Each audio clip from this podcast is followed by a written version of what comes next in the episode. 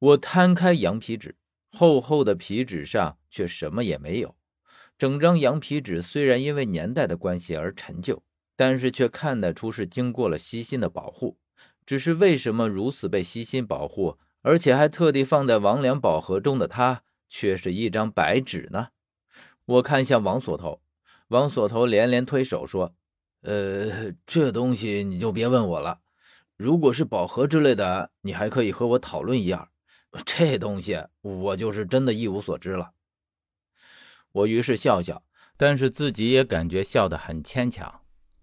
正好这时候四叔回来了，他进门看见我就笑呵呵的说道：“哎呀，我还说到车站去接你，却不想你已经先回来了。”听到四叔的话，我觉得分外亲切，于是也说：“ 你这弄得就好像你早已经知道我什么时候回来一样。”四叔神秘的一笑说：“哎，不多，前脚把你送走，后脚就给我打了电话。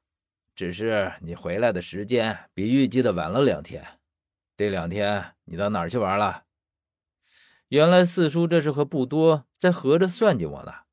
我说：“哎，一直都在车上，下车就直奔你这儿了。”四叔笑着说：“哈哈，那我算是白担心了。”王锁头也哈哈的笑起来，对四叔说：“呵呵呵，小远都这么大了，你还管得这么紧？哎，年轻人嘛，也该让自己去闯闯了。哎，老王，你这是不懂我的辛苦啊！我们周家可就这一根独苗了，就算我们周家不介意吧，老太太那边可是不容得有任何闪失的。你也知道，老太太那疼她的劲儿啊。”在提到老太太的时候，王锁头一下子变得有所悟的样子，然后便立刻住了口，不再将这个话题给延伸下去。我大致猜得到四叔说的老太太是谁，就是我的奶奶无疑了。当然也看得出他们对这个老太太的忌讳之深。然后王锁头将话题转移到我手中的羊皮纸上。哎，老四啊，宝盒我替你打开了。你也该放我回去好好休息了。捣鼓这个盒子的这些日子，我可是吃不好睡不好。你看人都憔悴了，哎，老了，不比年轻的时候了。我听得出这是王锁头在调侃四叔的话，因为他说话的时候一脸享受的模样。当然，这是他们之间的友谊和默契，我也只好看着。四叔则是很正式的回答道：“嗯，老王。”这次的确很感谢你，王锁头摆了摆手说：“哎，自家兄弟说这些干什么？那我就先回去了，我送你。”王锁头临走时还看了我一眼：“哎，小子，这个宝盒你如果不要了，可以转让给我啊！我没什么别的爱好，就喜欢收集这些个木盒子。”啊，我会的。王锁头一点头，便和四叔出去了。我一个人在内堂里反复的观看着这张羊皮纸，可是不管怎么看都看不出个究竟。我纳闷这样一张纸上到底会有什么秘密呢？过了一会儿，四叔一个人进来了。他对王良宝盒的打开似乎并没有多大的兴趣，他的话题还停留在我晚归的这件事上。他问我：“小远，你真没在路上耽搁？”“没有啊，四叔。”嗨，我没必要对你撒谎。如果我真去了什么地方，是不会瞒着你的。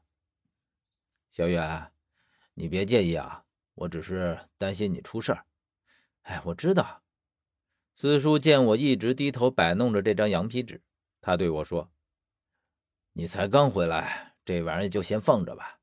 等我找个行家来看看，说不定能看出个什么究竟来。”我点点头。于是将羊皮纸重新放回到王良宝盒中，四叔替我收起来。他接着说：“你先到里面睡一会儿，我看你精神头不好。等你养足了精神，我们一起去吃顿饭。”四叔这么一说，我还真觉得有些累了。那过会儿你喊我。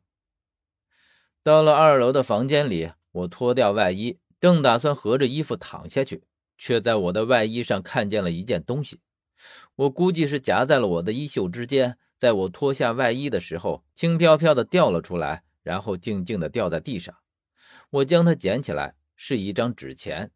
我看到这张纸钱的时候，脑海里立刻想到的是义庄里纸钱漫天纷飞的情景。可是那只是我的一个梦啊！我自始至终人都在车上，身上又哪里来的纸钱呢？想到这里的时候，我的身子猛然打了几个冷战。不知道为什么，我的耳边突然回荡着那句话：“你来了。”与此同时，与我一模一样的那张面孔就在我眼前，就好像我在看着镜子里的自己一样。不知道为什么，我突然觉得惊恐起来。难道我真的去过那里了？后来，以至于在我和四叔吃饭的时候，我脑海里都一直想着义庄里面的情景。四叔看出我心不在焉，问我是不是出了什么事儿。我觉得这事儿得和四叔说，因为到现在我根本就分不清。义庄之行究竟是梦还是真实发生过的？四叔见多识广，应该能给我一些建议。